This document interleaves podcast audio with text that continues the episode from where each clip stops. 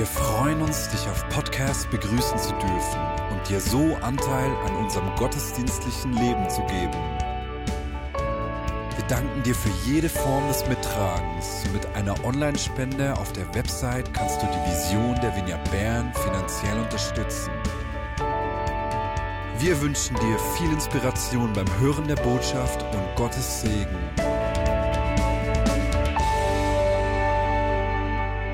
Wir haben in den vergangenen Monaten immer, wieder äh, gesagt, dass wir spüren, dass wir vor einem neuen Kapitel sind. Jetzt, wenn du ein Buch liest, ist es ja so und ein neues Kapitel kommt, die Geschichte, die gleiche Geschichte geht weiter. Es ist nicht eine neue Geschichte, es ist die gleiche Geschichte, aber sie kommt in eine neue Phase, an einen neuen Ort, in, in eine neue Sequenz hinein. Und genauso ist es auch bei uns. Äh, die Geschichte, die Gott mit uns weiterschreibt, ist, dass er mit uns zusammen mit vielen anderen Gemeinden sein Reich sichtbar macht. Das wird die Geschichte bleiben. Und diese Geschichte ist nicht einfach die Geschichte der Christenheit oder die Geschichte der Vignette Bern, es ist deine Geschichte. Denn er macht sein Reich durch dich sichtbar. Du bist hier mit hineingenommen. Du bist ein wichtiges Puzzleteil in Gottes großen Plan, sein Reich auf dieser Erde sichtbar zu machen. Jetzt, wenn ich äh, um mich herum schaue und sehe, was Gott hier zusammengefügt hat, Chris, ich habe kurz, als wir beim Vorgebet waren, hatte ich, ich bin schon auf dich zugekommen und dich angeschaut habe, habe ich einfach gesehen, du bist, ich hatte so ein Bild von einem, wie sagt man dieser Brücke schon wieder? Aquadukt, genau, die alten Römer. Du bist wie so eine Brücke, aber eigentlich wie ein Aquadukt, du verbindest Welten. Nicht nur, weil du als Amerikanerin in der Schweiz lebst und du, durch den Beruf auch immer mit vielen Kulturen zu tun hattest. Auch wenn ich schaue, wie du dich Menschen aus verschiedenen Kulturen verschenkst. Wenn ich sehe, wie du dich äh, für Barmherzigkeit und Gerechtigkeit, aber genauso auch für Kunst engagierst. Du führst Welten zusammen.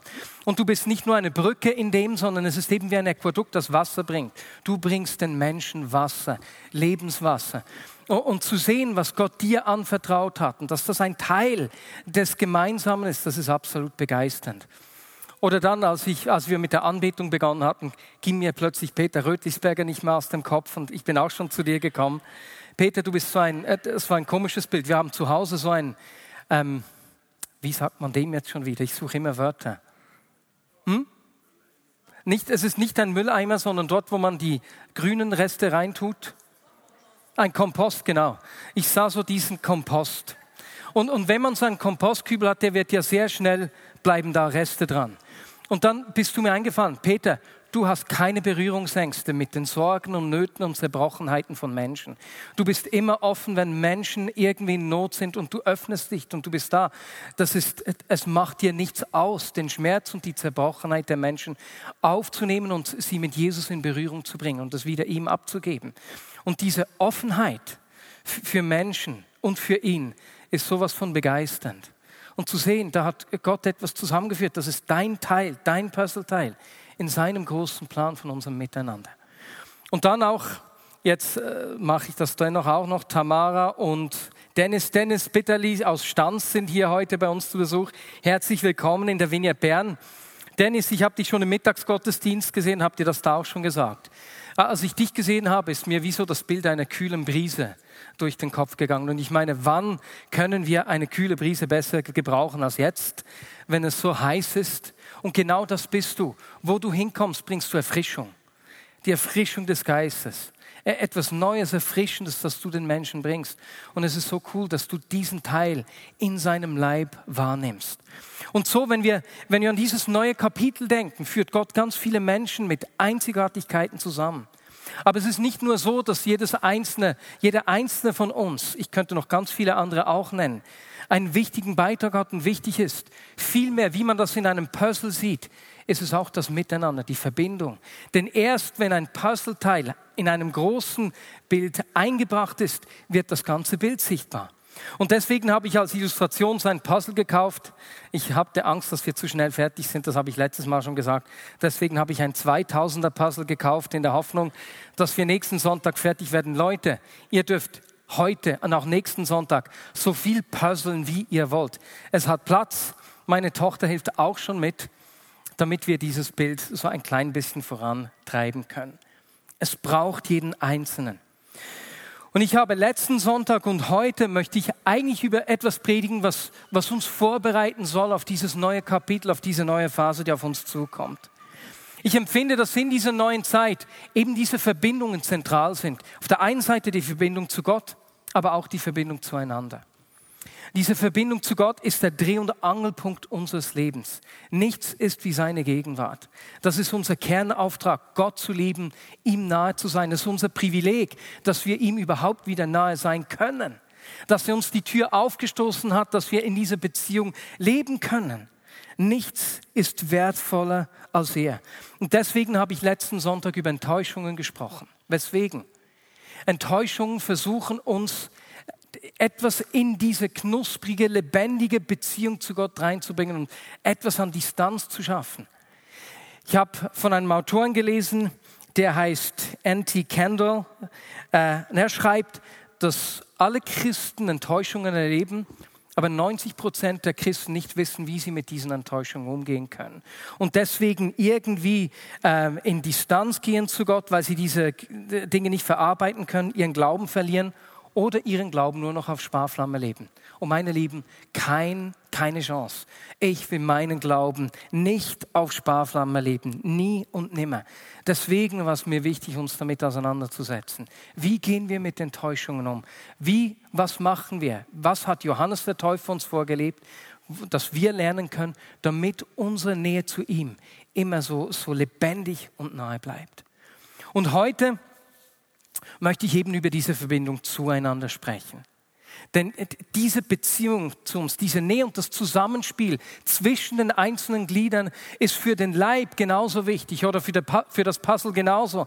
Ein Puzzle gibt es nur, wenn die einzelnen Teile, Puzzleteile zusammenkommen. Und das erleben wir ja auch in unserem Alltag.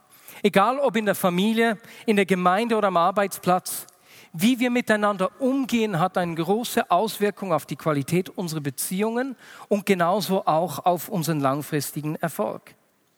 Jeder von uns hat eine der folgenden Situationen schon erlebt. Du hast erlebt, wie motivierend es ist, wenn ein Mitarbeiter oder ein Vorgesetzter dich lobt und dir sagt, dass du Dinge gut gemacht hast und wie das dem Team geholfen hat. Jeder von uns hat schon erlebt, wie ermutigend es ist, wenn ein Freund alles stehen und liegen lässt, um dir zu helfen, weil du unter Zeitdruck bist und merkst, ich schaffe es nicht, ich ziehe um und ich brauche Hilfe. Das Zusammenspiel der Glieder. Oder genauso haben wir schon erlebt, wie hilfreich es ist, wenn Menschen uns ergänzen an Orten, wo wir äh, Beschränkungen haben. Beispielsweise jemand kommt und richtet dir ein E-Mail ein oder jemand hilft dir ein Bewerbungsschreiben zu verfassen und so weiter und so fort. Das Miteinander ist eine riesige Stärke. Gleichzeitig haben wir aber auch schon erlebt, wie viel Energie durch Konflikte verloren geht. Wie das uns ausbremsen kann. Oder wie bremsend das ist in einer Beziehung, genauso wie an der Arbeit, wenn andere Menschen nur an sich selbst denken und für sich selbst schauen. Und wenn wir die Bedeutung dieses Miteinander, des Zusammenspiels, der Beziehungen anschauen, ist es nicht erstaunlich, dass Jesus mit seinen Jüngern ganz oft darüber gesprochen hat, wie sie sich im Miteinander verhalten sollen. Und wir werden heute miteinander einen Text, besser gesagt ein ganzes Kapitel anschauen, nämlich Matthäus 18.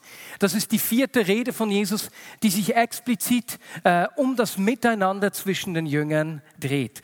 Und du kannst gerne die Bibel nach vorne nehmen weil es ein längeres Kapitel ist. Ich werde jeweils nur einzelne Sätze ähm, davon vorlesen oder wir werden sie dann miteinander lesen und du darfst das gerne für dich dann lesen oder auch zu Hause nochmals anschauen. In dieser vierten Rede von Jesus ist er mit seinen Jüngern alleine. Wir finden ihn ja meistens mit, umgeben von ganz vielen Leuten. Und die Menschenmenge, die stößt erst im nächsten Kapitel 19 wieder dazu. Hier ist Jesus mit ihnen alleine. Und dieses ganze Gespräch, diese Predigt von Jesus beginnt damit, dass die Jünger ihn fragen, wer ist denn der Wichtigste im Reich Gottes? Eine ganz klassische Frage, die damals gar nicht so abwegig war. Wer ist der Größte im Reich Gottes? Denn in der Antike, in dieser Zeit haben äh, die Jünger beinahe jeden Tag die Konsequenzen von Statusunterschieden erlebt wie unterschiedlich es ist, ob du ein hoch angesehener Mensch bist, ne? ein Geistlicher oder ein Reicher, ein Römer, wo man vorsichtig sein muss, wie man sich dir gegenüber verhaltet, oder aber ein weniger wichtiger. Frauen und Kinder hatten kaum Rechte. Kranke wie Leprakranke beispielsweise waren gänzlich aus den Städten verdrängt.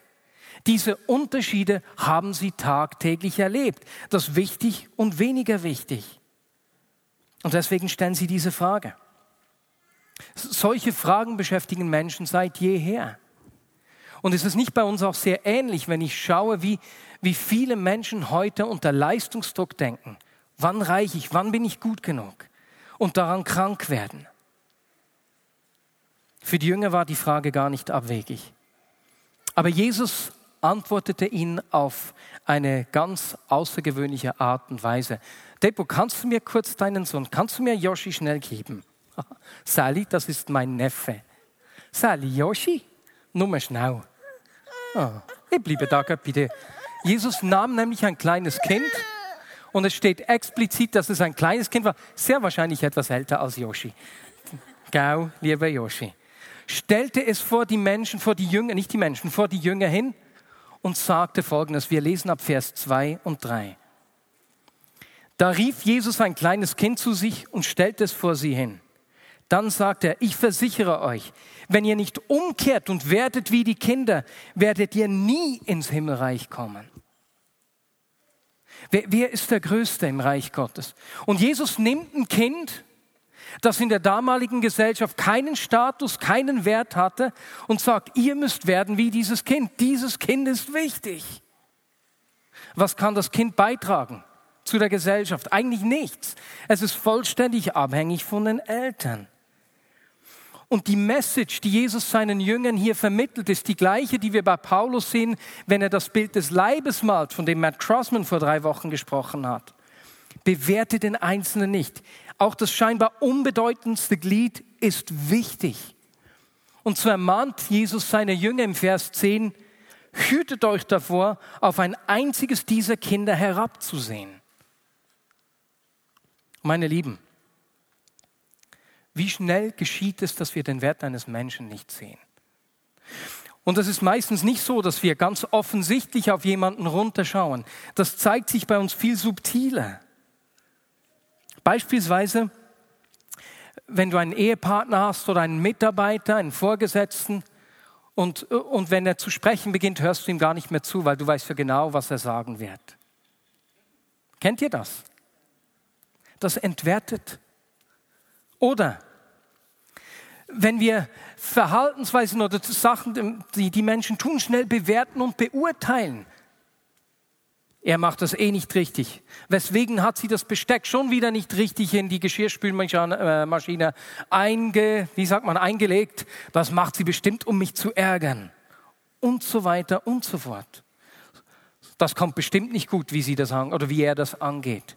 Meine Lieben, wir sind so schnell im Bewerten und Beurteilen, in unseren Beziehungen, in unseren Familien, äh, an unserer Arbeit. Und dieses Bewerten und Beurteilen entwertet Menschen. Wir entwerten Menschen aber genauso, wenn wir sie nicht an uns ranlassen.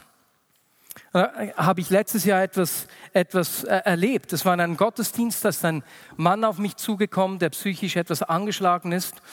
Und er hat mir gedankt, wie toll die Vignette-Familie sei und das sei einfach die beste Gemeinde und so. Und ich hatte schon meine Mühe, sein Kompliment anzunehmen. Zuerst einmal, äh, weil ich sofort an Situationen gedacht habe, wo, das nicht so gut, wo wir es nicht so gut machen. Und im zweiten Moment auch, weil er mir das schon mehrmals gesagt hat.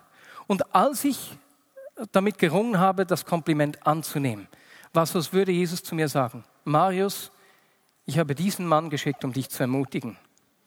Wenn du die Ermutigung von ihm nicht annehmen kannst, kannst du nicht annehmen, was ich dir geben will. Und meine Lieben, wie oft kommt es vor, dass wir Dinge nicht annehmen, die Menschen uns geben wollen? Das hat mich richtig berührt und bewegt. Aber wir entwerten auch Menschen auch, wir schauen auch auf sie herunter, wenn wir uns nicht helfen und ergänzen lassen. Wenn wir denken, wir können es alleine, und das geschieht uns auch immer wieder. Oder wenn wir sehr schnell wissen, was andere Menschen tun sollten und schnell mal mit einfachen Antworten, Ratschlägen und Lösungen kommen, auch wenn sie gar keinen Rat wollen. Ich habe diese Woche mit einer Frau gesprochen, die mir erzählt hat, wie verletzend es für sie ist, wenn Menschen einfach eine schnelle Antwort, eine leichte Antwort haben, wenn sie ihnen einen Einblick in ihre Herausforderungen gibt. Und sie hat gesagt, weißt du, ich weiß gar nicht, ob ich mich äh, wieder verletzlich geben will. Ich fühle mich da nicht ernst genommen. Und als sie das erzählt hat, hat mich das natürlich an Hiob erinnert, denn ich habe in den letzten zwei Wochen Hiob gelesen. Genau das haben seine Freunde gemacht. Na, sie wussten genau, wie die Situation zu beurteilen ist, anstatt dass sie einfach bei ihm waren als Freunde zugehört haben und geschwiegen haben und ihm so es zugelassen haben, ihm nahe zu kommen. Meine Lieben, manchmal heißt es, jemandem nahe zu kommen, jemanden nahe zu lassen, einfach nur zu schweigen und Spannungen auszuhalten, Dinge zu ertragen. Diese Nähe. In, in, diesem, in diesem neuen Kapitel, das Gott mit uns aufschlagen wird, ist, ist, ist diese Frage, wie wir miteinander umgehen, von größter äh, Bedeutung. Und ich denke, dass Jesus uns das zeigen will, wie wichtig diese Connection ist. Wisst ihr weswegen? Es heißt nämlich weiter unten im Text, denn wo zwei oder drei in meinem Namen zusammen sind, bin ich mitten unter ihnen. Und meine Lieben, wo wir es zulassen, dass unsere Verbindungen, unsere Beziehungen angegriffen werden, wird das Jesus unter uns angegriffen. Seine Gegenwart, die in unserer Gemeinschaft sichtbar wird. Jesus geht weiter und betont im nächsten Vers diese Bedeutung äh, jedes einzelnen so unwichtigen Kindes gleich nochmals. Das kleine Kind steht immer noch vor ihm, als Jesus ihn vor Augen führt, die Geschichte vor Augen führt. Hey, wenn ein Hirte 100 Schafe hat und eines geht verloren, dann lässt er die 99 zurück und geht diesem einen nach. Genauso will Gott nicht, dass eines dieser kleinen Kinder verloren geht. Hier Matthäus steht dieser Text, diese Aussage im Zusammenhang mit dem Wert des Miteinanders, der Gemeinschaft. Und er sagt, Leute, schaut nicht auf ein, ein euch hinunter. Seht den Wert des Einzelnen. Und wenn einer verloren geht, wenn einer die Gemeinschaft nicht aushält, geht ihm nach. Und meine Lieben, das machen wir gemeinsam. Dazu kannst du beitragen. Ich bitte dich, im Gottesdienst auf Menschen zuzugehen, mit Menschen zu sprechen, die dir noch unbekannt scheinen. Frag sie, wie es ihnen geht, ob sie mit Gott und Menschen verbunden sind. Und dann gehen während der Woche nach. Ruf sie an, frag nach. Das hat mit diesem Nachgehen zu tun, mit dem Wert, der das Einzelne hat. Und wenn dir das nicht möglich ist, ihnen während der Woche nachzugehen, dann bring sie mit anderen Menschen in Verbindung. Weißt du, auch wenn wir viele tolle Hauskreise und Communities haben, gibt es immer wieder Menschen, die nicht schnell Anschluss finden. Und meine Lieben, das können wir nur gemeinsam ändern, im Miteinander. Der Vater geht jedem Einzelnen dieser noch so unbedeutenden Kinder nach. Und ich stelle mir vor, wie sich unter einzelnen Jüngern schon so ein bisschen Unmut äh, geäußert hat. Ist ja gut und recht, immer miteinander und so. Und, und was machen wir aber, wenn der nervt mich, Jesus, dem immer nahe zu sein, äh, der Petrus zu, über Johannes. Äh, was mache ich, wenn er mir Unrecht tut? Das ist nämlich die nächste Frage. Und Jesus erklärt den Jüngern, wie sie sich verhalten sollen, wenn sie verletzt werden, wenn ihnen Unrecht getun, getan wird. Wie sollen sie sich verhalten? Wie sollen sie die Gemeinschaft schützen? Denn dort, wo wir in Beziehungen leben, im Miteinander leben, wo wir uns eben öffnen und verletzlich geben, werden wir immer Verletzungen, Enttäuschungen erleben. Wir werden unterschiedliche Erwartungen haben mit den Menschen, mit denen wir uns zusammentun. Wie gehen wir mit solchen Situationen um, wenn uns jemand verärgert, verletzt oder sich an uns versündigt? Und die Antwort, die Jesus hier seinen Jüngern gibt, ist eigentlich für jede Konfliktsituation sehr hilfreich. Sie gibt uns eine gute Orientierung in herausfordernden Situationen. Wir lesen Matthäus 18, Vers 15. Wenn dir ein Bruder Unrecht getan hat, geh zu ihm und weise ihn auf seinen Fehler hin. Wenn er auf dich hört und seine Schuld zugibt, hast du ihn zurückgewonnen. Das mal das Schöne. Ne? Was ist das Ziel dieses Gesprächs? Nicht endlich ihm mal deine Meinung zu geigen, für Recht zu sorgen. Nein, ihn zurückzugewinnen, die Gemeinschaft wieder zu stärken, wie wir gleich sehen werden. Das Ziel ist die Wiederherstellung der Beziehung. Denn wenn wir in Konflikten stehen, macht das etwas mit diesem Jesus unter uns. Deswegen ist es so wichtig, uns darum, äh, damit auseinanderzusetzen. Und was sollen wir dann tun, wenn uns jemand Unrecht getan hat? Hä? Schluckt es einfach runter. Tut so, als sei nichts. Behalte es für dich. Nein, sprich die Person darauf an aber unter vier Augen, so dass niemand sonst etwas davon mitkriegt. Und das ist auch wieder cool. Schluck diese Dinge nicht runter. Wir sollen nicht so tun, als sei nichts. Das stört wiederum diese Beziehung, die Verbindung zueinander. Das Problem ist nur, dass es uns sehr oft schwerfällt, in solchen Situationen, wenn uns etwas stört, wenn wir uns ärgern über etwas, äh, auf diese Person zuzugehen. Es fällt uns meistens viel leichter, mit unseren Freunden oder anderen Menschen darüber zu sprechen. Hast du gesehen, was er schon wieder getan hat? Das gibt's doch nicht. Und meine Lieben, dieses Verhalten greift die Gemeinschaft an. Wir sprechen über Menschen anstatt mit Menschen. Das untergräbt vertrauensvolle Beziehungen vollkommen. Es zerstört die Gemeinschaft. Es greift den Leib an. Meine Lieben, vor einigen Jahren es sind im Mitarbeitergespräch oder im Führungsgespräch sind manchmal Menschen auf mich zugekommen und haben gesagt, hey, ich, ich tue mich hier schwer in der Zusammenarbeit mit jemandem. Und ich habe jedes Mal gesagt, hey, geh unbedingt auf diese Person zu. Sag es dieser Person. Und beim nächsten Mal habe ich gefragt, hey, hast du es schon gesagt? Bist du schon auf diese Person zugegangen? Und manchmal wurde das gemacht, manchmal nicht. Und das Problem ist, weil, weil es vielleicht noch vier, fünf Mal, weil ich das stehen lassen habe, habe ich wie die Tür geöffnet, dass man übereinander sprechen darf. Und ich, als, als, mir das aufgefallen ist vor einigen Monaten, vor einem halben Jahr oder so, musste ich Buße tun. Und ich habe mich vor Gott entschuldigt, dass ich da eine Tür geöffnet habe. Ich verstehe, dass es manchmal schwierig ist, solche Dinge direkt an den Menschen zu wenden und es zu sagen. Aber wenn wir das nicht tun und stattdessen über die Person sprechen, anstatt mit ihr, verletzen wir die Verbindung und greifen Jesus unter uns an. Unter vier Augen mit der Person zu sprechen, ist der erste Schritt. Weiter sagt Jesus, Verse 16 und 17, wenn es dir nicht gelingt, nimm einen oder zwei andere und geht noch einmal gemeinsam zu ihm hin, sodass alles, was du sagst, von zwei oder drei Zeugen bestätigt werden kann. Wenn er auch dann nicht zuhören will, trage den Fall deiner Gemeinde vor. Wenn die Gemeinde dir Recht gibt, aber der andere auch dieses Urteil nicht anerkennt, dann behandelt ihn wie einen, der Gott nicht kennt oder wie einen bestechlichen Steuereinnehmer. Das klingt zuerst mal richtig hart. Das klingt heftig. Aber lasst uns äh, äh, das Judentum in der damaligen Zeit vor Augen führen. Es kannte verschiedene Arten des Ausschlusses. Und wenn jemand ausgeschlossen wurde, dann äh, durfte dabei nicht ein Gefühl der Rache, des Hasses oder der Wiederherstellung in dem Sinne im Vordergrund stehen, sondern es ging um den Schutz der Gemeinschaft. Wenn jemand das Dorf oder den Glauben angegriffen hat. Dann gab es verschiedene Formen. Bei der einen, wenn jemand äh, konfrontiert wurde, äh, keine Reue zeigte, hat man ihn für 30 Tage ausgeschlossen. Ne? Und wenn er nach diesen 30 Tagen Reue getan hat, um wieder Teil der Gemeinschaft zu sein, war die Gemeinschaft wiederhergestellt. Meine Lieben, Jesus spricht von der Bedeutung des Leibes, des Miteinanders, der Gemeinschaft und wie diese Gemeinschaft geschützt wird.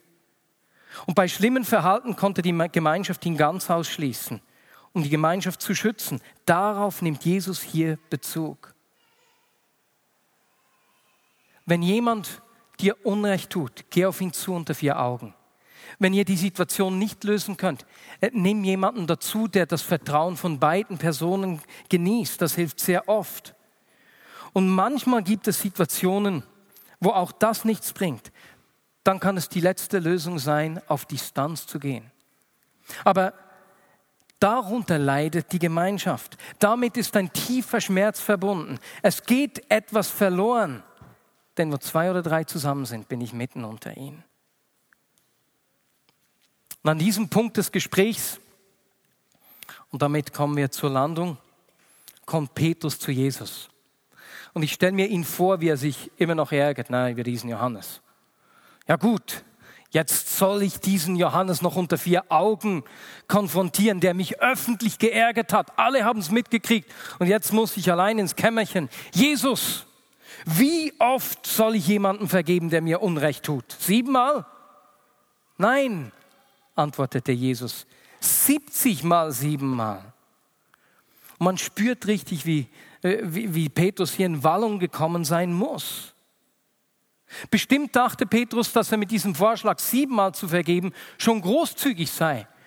Denn äh, Rabbinen hatten festgelegt, dass für bestimmte Sünden, dass die nur dreimal vergeben würden. Na, siebenmal ist mehr als doppelt so viel. Aber Jesus geht weit über das hinaus. 70 mal siebenmal bedeutet, du kannst es nicht mehr zählen. Und um dies zu illustrieren, erzählt Jesus die Geschichte eines Dieners, der einem König eine große Geldsumme schuldete. Der König hat sie ihm erlassen. Voller Dankbarkeit und Freude geht dieser Diener raus, nur um einem Mann zu begegnen, der ihm eine kleine, unbedeutende Summe geschuldet hat.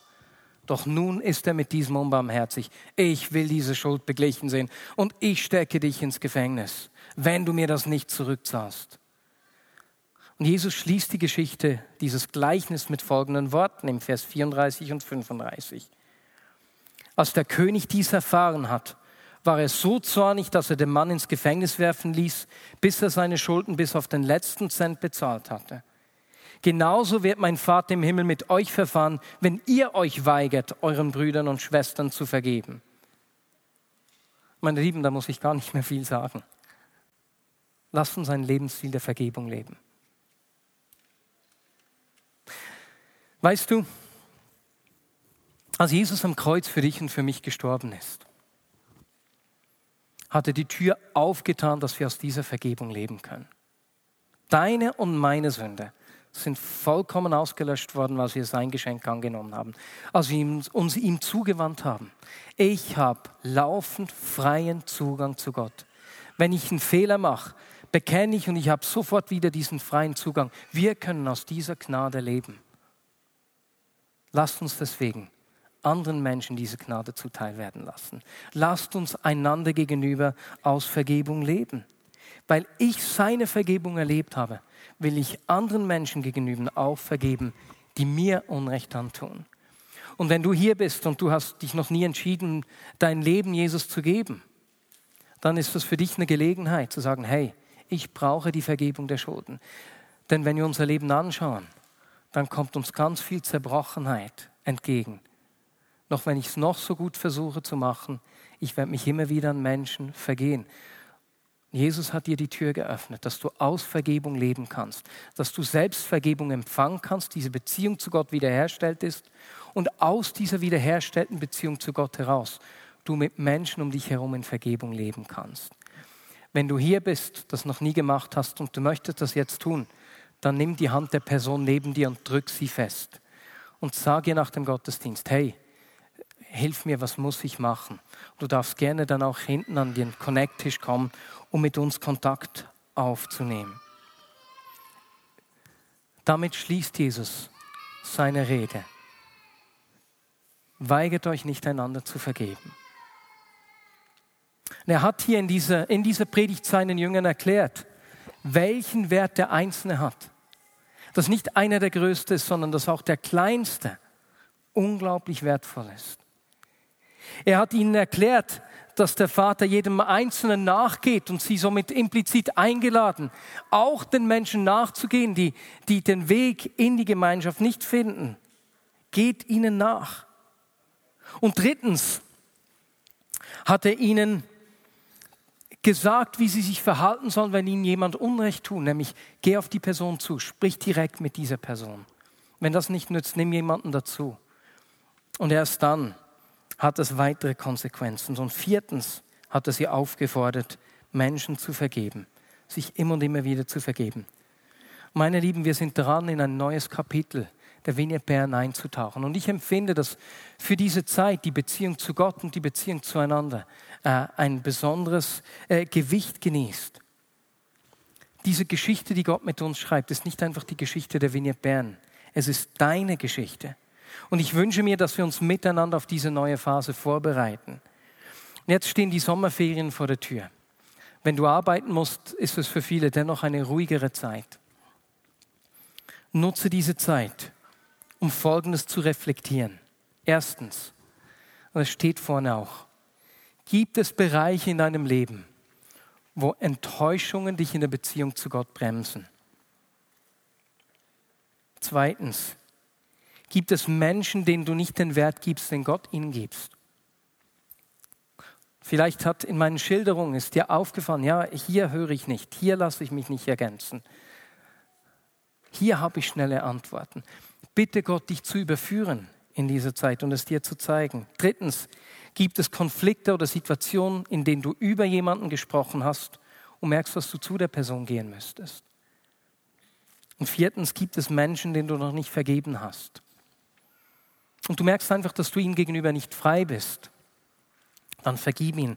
Lass sie los, damit du befreit in diese nächste Phase gehen kannst. Be prepared. Lasst uns vorbereiten auf das Neue, das Gott mit uns und unter uns tun will. Amen. Ich möchte es heute so tun, dass wir es beinahe in einer Art Fürbitte machen. Lasst uns miteinander aufstehen und einfach beten, A, für unsere Beziehungen zu Gott und für unsere Beziehungen zueinander. Lass uns, lass uns dafür beten, dass Gott uns so richtig frei, dass diese Beziehung zu ihm, die Beziehung zueinander so richtig frei sind, knusprig, lebendig. Und dass Gott einfach zu, ja, wenn du willst, lade ihn ein, Jesus, wenn du zu mir sprechen willst an einem diesem Ort, sprich du zu mir. Ich will mit dieser Offenheit zu dir und zueinander in diese neue Zeit gehen. Und Jesus ein Puzzle, das gemacht ist in dem die einzelnen Zähne oder Zungen oder wie die heißen, ineinander liegen, zeigt das große Bild. Jesus, und genauso ist es, wo unsere Beziehungen zueinander so fett funktionieren, da zeigen wir dein großes Bild, deine Gegenwart. Jesus, wo eine Maschine gut geölt ist und dass jedes Teil gut ineinander übergeht, kann jedes Gerät gut arbeiten.